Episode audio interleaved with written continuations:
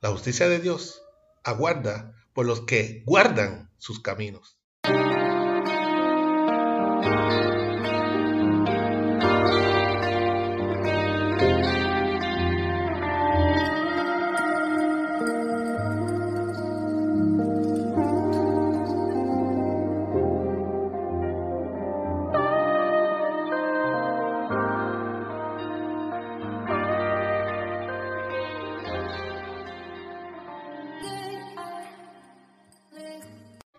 Buenos días, que a todos los que nos ven por el canal de YouTube, nos escuchan por el podcast, en TikTok y demás redes sociales. Soy su hermano en Cristo, Pedro Ayala Ayala, siervo de Dios por su gracia, y pertenezco a la Iglesia Pentecostal Aposento de Restauración Santiago y Amor Inc., que dirige pastorea nuestra amada pastora Maribel Núñez Molina.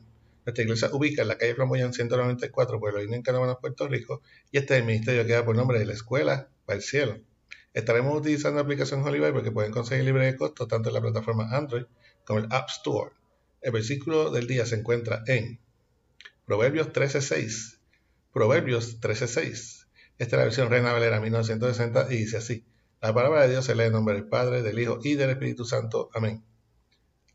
La justicia aguarda al de perfecto camino, mas la impiedad trastornará al pecador.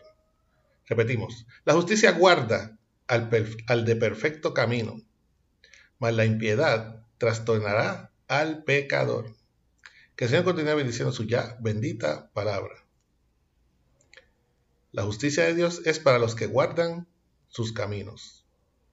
Salomón, el hombre más sabio que existió y que habrá sobre la faz de la tierra, nos recuerda la realidad sobre la justicia, sobre la benevolencia de Dios, sobre la piedad y misericordia de Jehová.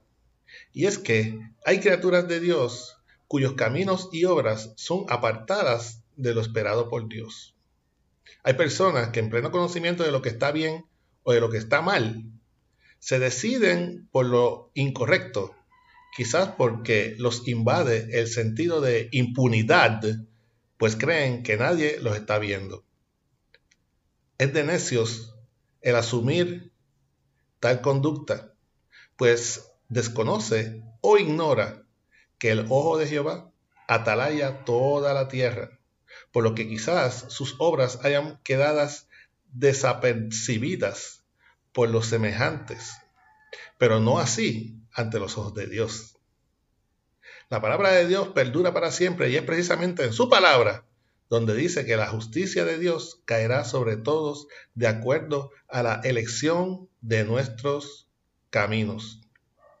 Dios nos ha dado libre albedrío para escoger el bien o hacer el mal.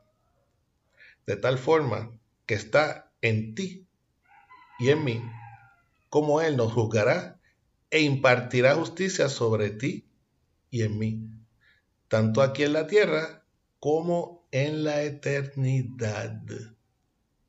Amén. Espero que esta corta situación sirva de reflexión y fortaleza a tu vida en esta mañana que hizo el Señor.